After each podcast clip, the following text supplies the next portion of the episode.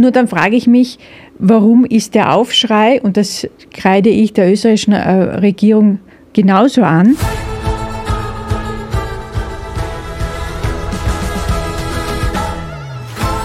Können Sie mir aus dem Stand die außenpolitischen Sprecher der parlamentarischen Fraktionen aufsagen? Bevor Sie die Augen verdrehen oder Google öffnen, kann ich Ihnen selber äh, gleich zusichern, ich habe es auch nicht gewusst. Und ich bin ein Mensch, der nicht nur politisch interessiert ist, sondern sich ja auch in einem äh, weiteren Umfeld der Politik äh, aufhält. Mir ist nur Helmut Brandstätter von den NEOS eingefallen, die andere musste ich googeln. Und dabei bin ich auch drauf gekommen, dass zum Beispiel die FPÖ überhaupt keinen außenpolitischen Sprecher hat. Das ist natürlich hochinteressant oder eigentlich fast tragisch und traurig oder auch logisch, weil in den letzten Jahren hat sich eigentlich in Österreich eine unglaublich protektionistische und isolatorische, isolationistische Politik durchgesetzt. Die Außenpolitik spielt überhaupt keine Rolle.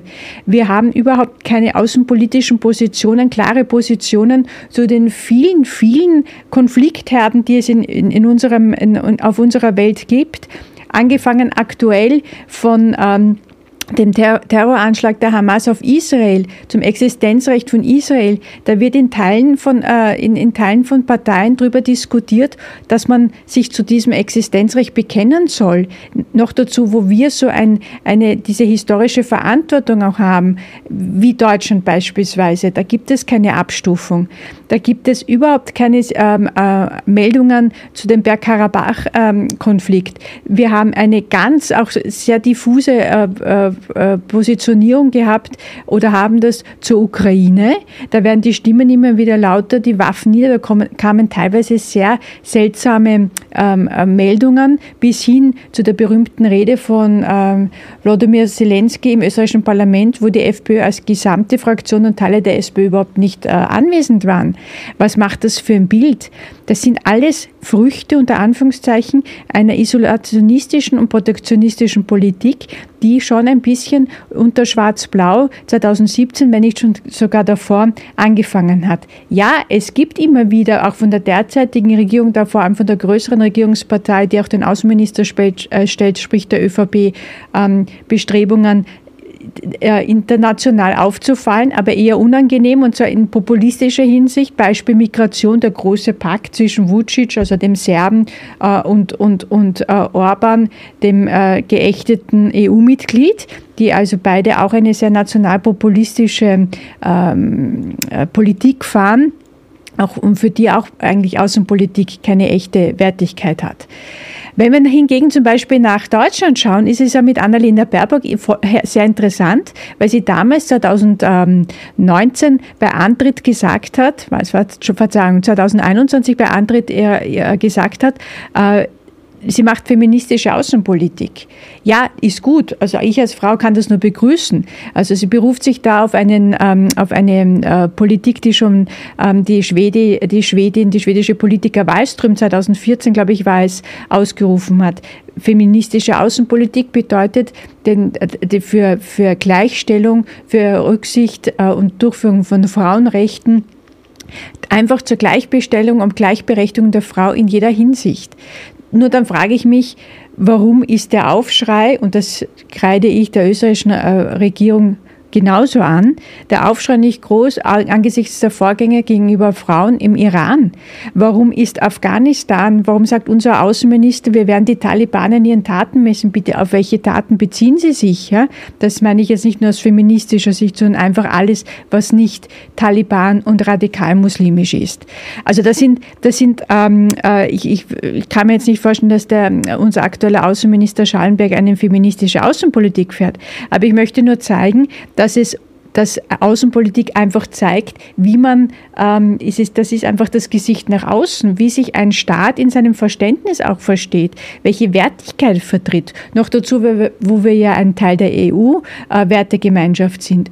Und ich, ich darf Sie erinnern, äh, einerseits an Bruno Kreisky, der hat ja nicht ganz unumstritten in den 70er Jahren eine sehr starke, ähm, äh, unter dem Motto, man muss, man muss immer mit dem Teufel reden, auch eine sehr starke Beziehung Richtung zum Beispiel Libyen aufgebaut oder der PLO Arafat, weil er mir gesagt hat, äh, die, die, die Frage eines Palästinenserstaates ist einfach ein ganz äh, äh, essentieller Punkt im Nahostkonflikt. Und er hat recht behalten, wie man an den aktuellen Ereignissen sieht. Er hat sich da auch Israel ähm, nicht zum Freund gemacht mit, diesem, mit diesen diplomatischen ähm, Bestrebungen, die er damals durchgeführt hat. Gleichzeitig war er mit Olaf Palmer und Willy Brandt eigentlich eine, hat eine Troika gebildet, der, so, äh, der sozialdemokratischen Internationalen, die also ihresgleichen heutzutage sucht, ist nicht vorhanden. Also vor allem die österreichische Sozialdemokratie hat absolut kein außenpolitisches Profil weshalb auch immer. Es gab Zeiten, da musste sich der Bundeskanzler Franitzky mit dem damaligen Bundespräsidenten Klesse quasi darum streiten. Es gab es den Konflikt, wer 94 zu den, äh, zur Unterzeichnung der EU-Verträge nach Korfu fährt, weil Klestil natürlich gewusst hat, um des historischen Momentes, wie wichtig das ist, dass hier Dinge, äh, dass, welcher wichtige Außenpolit, damals noch außenpolitisch, jetzt ist er europapolitischer Moment es ist. Immer wieder auch diese, die Fragen, ich meine, ähm, äh, wer, dass der Außenminister und der Bundeskanzler und vielleicht sogar der Bundespräsident zu gewissen äh, größeren ähm, äh, Events bzw. Gipfeln fahren. Heutzutage ist das überhaupt kein Thema mehr. Heutzutage hat man fast das Gefühl, dass jeder froh ist, dass er, dass er, sich, dass er nicht in ein Flugzeug steigen muss und irgendwo hinfliegen muss, weniger aus Umwelt, äh, umweltpolitischen Gründen oder CO2-Gründen, sondern einfach, weil wir eigentlich außenpolitisch nichts zu sagen haben. Um, um abzuschließen, ein großes Problem ist hier natürlich auch die Neutralität, die extrem populistisch besetzt ist.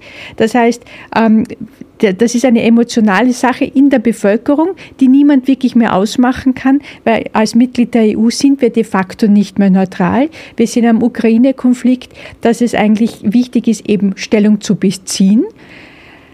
Obwohl wir natürlich auch hier in einer sehr wirtschaftspolitischen Abhängigkeit sind, zum Beispiel, also nämlich energiepolitisch mit Russland.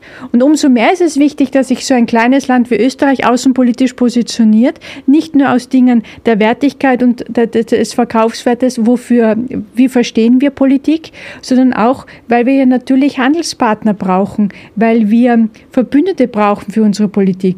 Und ich habe das Gefühl, dieser Protektionismus, dieser Isolationismus Außenpolitisch kann allalong auch unseren Wohlstand, unseren sozialen Frieden gefährden, wenn hier nicht eindeutig, präzise und mit einer großen Sorgfalt agiert wird.